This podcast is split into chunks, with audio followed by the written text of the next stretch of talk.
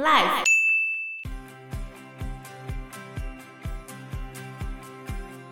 真的还是要好好陪伴你的孩子，即便他上国中之后，我觉得还是平常每天都跟他聊他在学校遇到的状况，就是你要够熟悉你的孩子，你才可以知道他面临到什么问题，嗯，适时的协助他解决，或者是帮助他想到解决的方式。Hello，大家好，我是 Joe，我是 Fana，我是 Anna，我们很久没有做听众回馈。因为最近听众好像都没有要跟我们讲什么话，还是可以留言跟我们说一下啦。谢谢大家。我们还是很乐于回答各位的问题，真的。像我最近到英歌国中去演讲，Podcast 的相关的东西啊，嗯，我觉得哎、欸，那边老师就蛮乐于跟我互动，我就觉得蛮好的，气氛很好。我觉得他们老师非常上进。比我们学校老师上进，你怎么这样子说？哎、欸，真的啊，不是我们学校办研习，老师都会碎碎念。碎念什么？办这什么研习干嘛？我觉得最扯的就是双语教师研习。嗯，因为他是线上的，点着影片，然后我人就去上课，回来之后，你干嘛讲这样？你不要这样讲出来，到时候我们被那个。我们就双语双语初阶教师。然后还有题库，哇，太糟糕了，太糟糕了！我们不小心把事实都说出来了。不是啊，就那、啊、这样，这个认证是一张卡吗？还是一张证？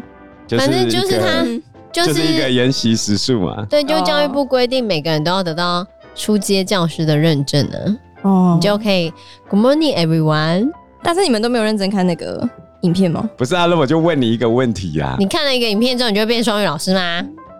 你今天要我变成双语老师可以，那你是不是要给我钱去学英文？去进修？嗯。假设我英文能力不足，你应该教我教到会吧？你又不给人家做职业训练，又要求人家有这样的能力，你应该派人来开个课吧？嗯。然后你教完我之后，应该要考试吧？但是派人开再来再来，派人开课，你根本就不想上，你不用在那边讲了。不是啊，他如果真的派来，重点在。我今天取得这个认证也不会加薪啊！你去 你去任何一个科技公司，不好意思，因为我们在新竹，啊、任何一个科技公司的考完试之后，他取得一个证照技能之后，他就加薪了。哦，不好意思，我现在在十张二十张证照，我的薪水还是一样。哦，没有奖励机制。哦，对了，真的，反正就是啊，你。就算再怎样都没什么影响，所以我觉得老我等下，我觉得老师这个工作经历过这么多校长、主任，还有风风雨雨之后，我总结为八个字：有功无赏，弄破要赔。还好啦，最近我们现在学校，我觉得开始有一些奖励措施之后，会让人比较想要做事。校长开始推动了吗？对，就是有那个学生跟。指导老师的奖励机制，哦，就以前老师你指导学生的时候，老师你就是谢谢老师，就这样子，或者是在那个校网上面挂着感谢某某老师、某某老师、某某老师的辛勤指导，嗯，对，我们就这样辛勤指导了十多年，然后就是感谢你，连个奖状都没有。不是啊，你要奖状干什么？奖状、啊、没用，连个嘉奖也没有。哎，我们要嘉奖也没有，要干嘛？反正就是什么东西都没有啦。嗯，就这样子。所有老师就只有你可能服务十年，服务二十年，然后教育部那边从上面直接发奖金给你，就这样子而已，其他什么都没有。但是我们现在的校长呢，他会给我们一个奖励机制，就孩子们在县内的竞赛或全国赛前几名的时候，他有发一个奖金，指导老师也有。哦，真的哦，我觉得这样子就比较动力了，没有。一点点，一点点，学生有多少，老师就有多少。感觉就是一个坑，你知道吗？就微微博，微博。我我现在 我现在很努力这件事情，我可能挖了一个很大的坑，然后校长为了抚慰我们的心灵，于是倒了两小块的土进去，这样。对啊，因为老实说，每个老师在指导学生的时候，你花的时间可能是十几二十个小时。那如果以我们每节课，现在假设以我们每节课是三百六十元好了的话，那至少这样的指导费都是。几千块，甚至有时候到上万，嗯，可他根本不会给我们那么多钱，没有是没有钱，没有钱，我们以前都是没有钱的，义务指导，对，现在都啊，反正以前就没有钱的了，现在就一点点，一点点，对，那总比没有好啦。是啦，聊胜于无啊。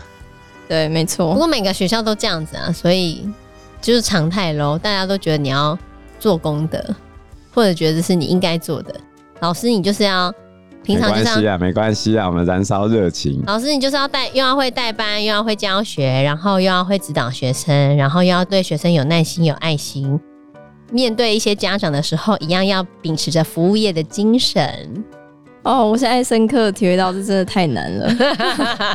等你真的开始教书之后，你就知道面临的压力有多么可怕。真的，我现在教一个小孩就不行了，对啊，快搞不定了。好，那我们来回复一下听众的留言。这位听众他没有留名字，对，然后他说喜欢你们叙事的方式，然后丰富的内容，这样。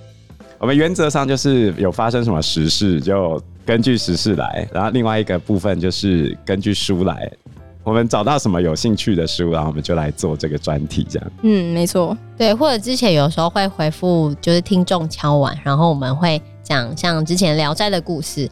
当然，《聊斋》的故事我们讲了蛮多，还是有很多是没有讲的。可是，就是如果找不到一个比较共通的主题的时候，单一个单一个故事讲，会就会觉得好像比较没有逻辑吗？还是比比较没有主题性？所以。比较单一，对，所以聊斋我们最近就没有再继续更新这样子。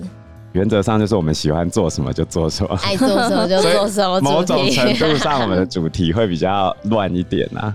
讲难听就是乱嘛，讲好听就是多元嘛。对啊，如果大家有什么想听的东西，我们也可以看看我们有没有办法挪出时间来做。因为今年我带升学班啊，所以其实很多事情都挡在那个地方。比如说，我想要把我们节目移到 YouTube 上面哦，真的。因为现在大多数人是用 YouTube 来听的，可是因为我带升学班的关系，所以就没有时间去弄这个东西。嗯，请大家见谅。嗯，大概没关系，我们在计划。因为有很多东西要再去研究，最近真的时间卡的非常紧，而且我一个礼拜要更新三次。有些人就问说：“啊，你为什么一集不做长一点？”这样，我现在时间就是嘎死的。我觉得蛮可怕的，真的。好，那下一位听众就是新竹三宝妈，他说：“主持人好，原来我就是那个小众，我喜欢听知性的节目，我一直都很喜欢你们的节目，谢谢你们带给我很多知识，让我这个全职妈妈增广了很多的见闻。我有一个即将要升国中的女儿，看了目前的社会现况及网络分享，国中人蛇混杂，我有点焦虑啊。”想请教主持人，可否指导一下即将升国中的孩子与家长？我们现在录音的时间大概是十一月中旬。最近有一个很热闹的新闻，就是有一个十八万人的脸书社团。这个脸书社团的名字叫做“小一联盟”，小学一年级的联盟。现在讲台湾的内卷啊，加入的人。就是非常焦虑，你知道吗？他们小一的第一次段考，然后就有人开始晒文章，晒他的小孩两科都一百分是吗？对啊，就制造焦虑。哎、欸，其实那不容易，你知道吗？可能我女儿的学校，我觉得他们的题目比较难吗？需要很细心吧？我觉得，其实小一、小二考的就是细心，嗯，对，然后小三之后呢，就会开始加其他的科目。我觉得那考的就是你阅读的状况。我觉得有一个 FB 的部落客讲的非常有趣，他的 FB 名称叫“竹轩的亲子理财笔记”，然后他就讲说：“哈，这个小一的第一次考试啊，许多家长都非常期待，仿佛只要满分就等于上台大医科的保证。啊，嗨的理由是什么嘞？就是过去在幼儿园里面撒的钱。”这里讲的是多数的私立幼儿园。总之呢，家长在这边投注的钱，就要在这一次段考里面毕其功于一役，要展露出他的成果。可小一就是国语跟数学而已，那幼儿园哪有教什么国语、数学？其实后来衍生出来就是一个内卷化的，其实后来衍生出来就是一个内卷化的议题嘛。那什么叫做内卷化？就是。在一个社会里面，你要取得好的高中、大学，或者是研究所，或者是好的职位，因为僧多粥少的关系，你必须要不断的跟人家竞争。于是呢，就不断的垫高你取得这个职位的成本。嗯，这个就叫做内卷化。所以，假设我们台湾现在只有十万人口，分在这么大的地上面，你是不是不管做什么，你都一定有钱赚，你也一定有事情做？嗯，你不需要为了某一件事情，然后拼了命去挤那个窄门。可是，欸，我们现在考高中啊，要考大学啊，要考研究所。或者是考公职人员，甚至进去台积电，它都是一个窄门嘛。嗯，所以我觉得听众提出来的这个问题啊，第一个面向就是，通常家长会很焦虑的点就是内卷。对，尤其新竹非常之卷，卷炸。对啊，撇除掉双北跟桃园之外，我们的前六志愿几乎都是别的县市第一志愿的成绩，但是在新竹。你就是要很拼呐、啊，真的不容易。我觉得台北市反而没我们那么卷哦。哦，因为台北市有很多学校可以选嘛。对，因为北北基其实相对有很多其他的学校可以选，但是竹竹苗好的学校真的就那几间，对，就真的没那么多。你如果没有到很 top，你真的就是到其他后后段志愿，也不能说后段，我觉得就是比较没有中间的学校。中间的学校比较少，像我们新竹的第一志愿新竹十中，你要五 A 十加作文六级分呢，等于你要全部都满，够卷了吧？超卷，卷炸了吧？真的跟建中差不多了吧？没没有，这比建中高，它绝对比建中高，它是全台湾最卷的一间高中。但是因为实验招收的学生人数本来就没有很多啊，嗯，所以你我们可以把它撇掉，然后再来是竹中竹女。嗯竹北跟六家建工，建工，然后再来才是六家。有些人就觉得哇，这个没上去我就完蛋了。别这么想，别这么想。我觉得还有繁星啊，你看我们发那念 竹东，它不是很好吗？那我也不是靠繁星啊，但是繁星确实是一条路。可是我老实讲，竹东你也不会遇到很坏的学生啊。对，是一个很淳朴的环境啊，像关西。虽然它远了点，但是学生也是蛮单纯的。就是新竹其他你说非前几志愿的学校，这边的孩子都是淳朴的，不会到很坏。像我同学 在那个新北市，每天都遇到学生很多状况的学务主任，他们学校也是一 A 的吧？对不对？对啊，对啊。我觉得新北的小朋友反而。比较多状况啊，像我那个高中当主任的学弟，他就讲说，像他最近抱怨的一件事情，现在的孩子就是这么棒，老师说有本事你就再做一遍，他就真的再做一遍。Perfect，我觉得他们已经天不怕地不怕了吧？不是，我就觉得很中二病发作啊。嗯，很中二，那这样要怎么教？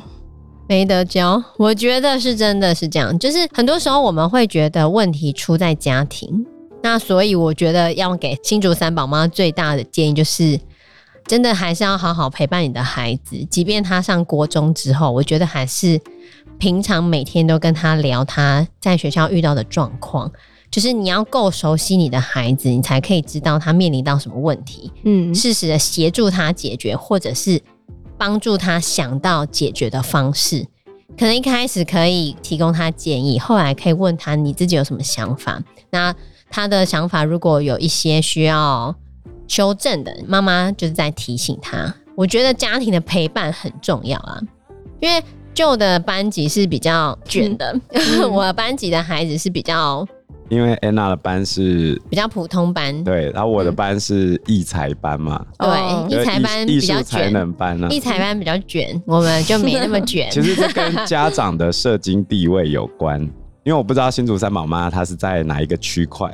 像其实刚才问题里面有讲到国中龙蛇杂处这件事情，如果你是在竹北，我认为就没有什么龙蛇杂处的问题。对。竹北的家长基本上大部分都还算能够掌控自己的孩子，我觉得卷爆了。竹北的话，你要面对的是不同的问题，就是旁边的人比你还要卷，有没有？每个你想说不能输在起跑点，每个人都偷跑，问题是超前跑，必要做到这个地步。我觉得有时候他们是真的很 over，来不及了，来不及了。因为我女儿念的是私校，嗯。然后我们加入那个私校的相关社群。哦哟，我之所以让她去念私校，不是为了让她什么都要一百分，我主要 care 的是她能够练英文的口说，因为里面一直有外师去陪他们讲。嗯啊，我会觉得除掉那个环境，我我没办法提供给他同样的教学内容。嗯。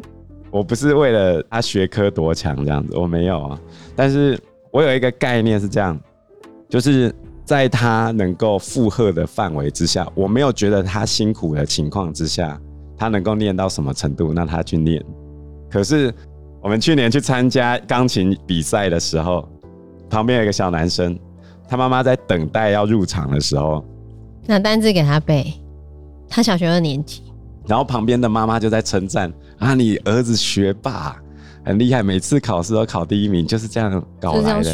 然后大家就露出羡慕的眼光。然后我就哇，没有必要这样子吧？嗯，这样子并不代表他会上医科，好吗？而且他上不上医科也不代表他人生会不会幸福。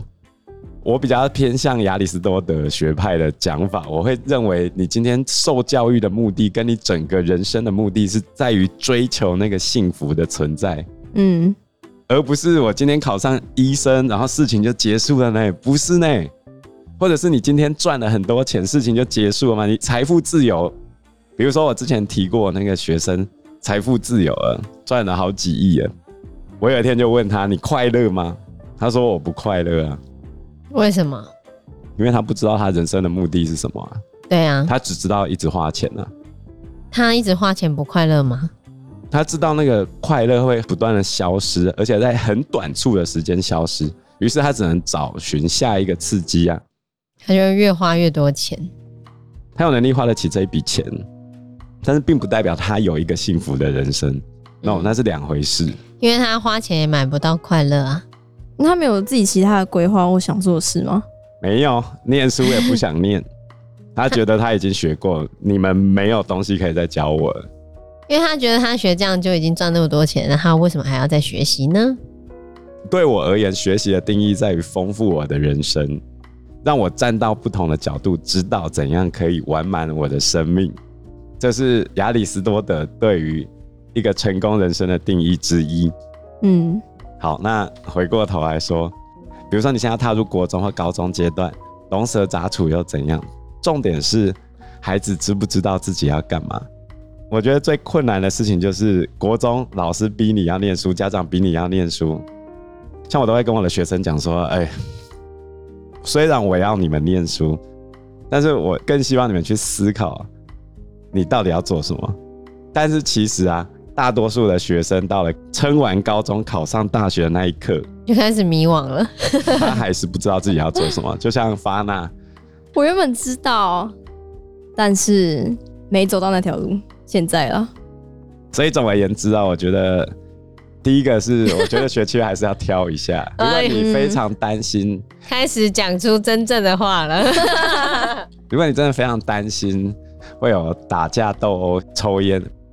比如说，我刚来我们学校的时候，这间学校还没改建，然后我们有一间厕所，那个厕所呢，就算是独立在外的，跟教室有一点点距离，一小工业区吗？对不对？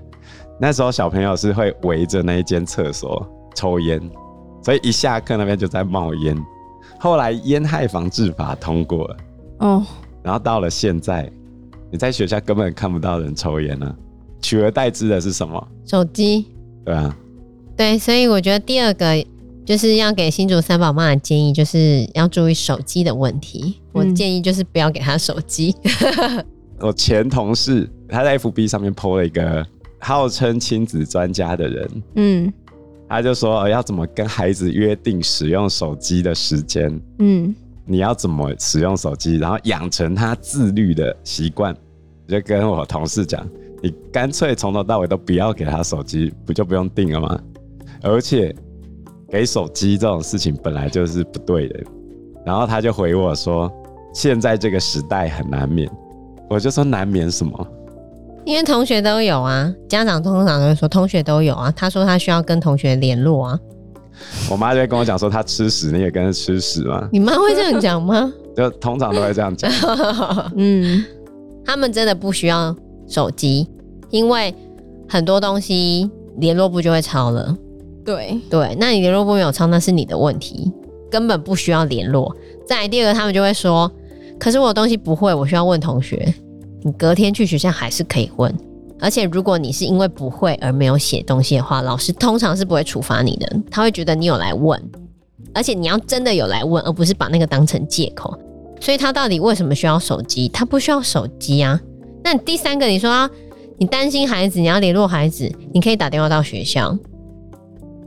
因为时间关系，我们这一集节目就到这边喽。有任何的建议都可以在留言区告诉我们，或者是直接在 Facebook 或者是 IG 留言我们，我们都会回应你哦。喜欢我们节目的话，欢迎按赞、订阅、加分享。